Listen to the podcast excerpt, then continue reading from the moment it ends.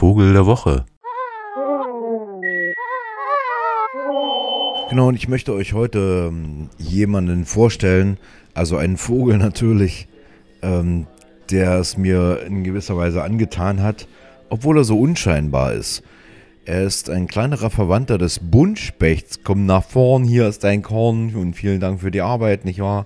Buntspecht kennen wir alle irgendwie schwarz-weiß, ein bisschen rot irgendwo am Kopf und so ganz ähnlich sieht der aus, über den ich reden will, der Kleinspecht. Ist eigentlich nur so groß wie ein Gimpel, Dompfaff auch, äh, kennt vielleicht die anderen. Also sprich, äh, wenn ich so Daumen, Zeigefinger irgendwie ausstrecke, dann passt er da gut rein. Der Kleinspecht. Selten zu sehen, öfter zu hören. Ja, warum ist er so sympathisch, der Kleinspecht? Also zum einen braucht er sehr viel Platz, obwohl er so klein ist. Also so mit Nachbarn äh, seiner Art hat er es dann doch nicht so gern.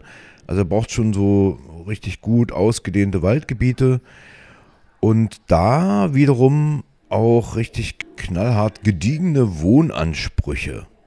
Seine Bruthöhlen nämlich, die baut er ausschließlich in morbide, schon absterbende Bäume hinein, weil das irgendwie weicher ist und angenehmer und fühlt sich in einer solchen morbiden Umgebung dann auch sehr wohl.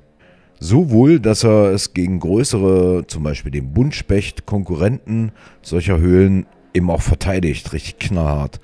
Und so Spechter, die haben ja so eine kleine Feder im Hinterkopf, damit die diesen Brrr, Brrr, Brrr, damit die das machen können, ja, an den Bäumen.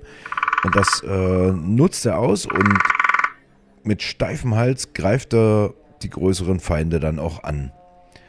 Wiederum, wenn ein Konkurrent der gleichen Art kommt, also sprich, wenn er sozusagen sein attraktives Weibchen verteidigen möchte, dann hat der Kleinspecht, und das ist auch schon die zweite Eigenschaft, die mir ihm extrem sympathisch macht, eine schöne Variante gefunden. Dann setzt er sich dem gegenüber, sträubt sich so ein bisschen, macht sich ganz steif, sagt gar nichts und hält es aus.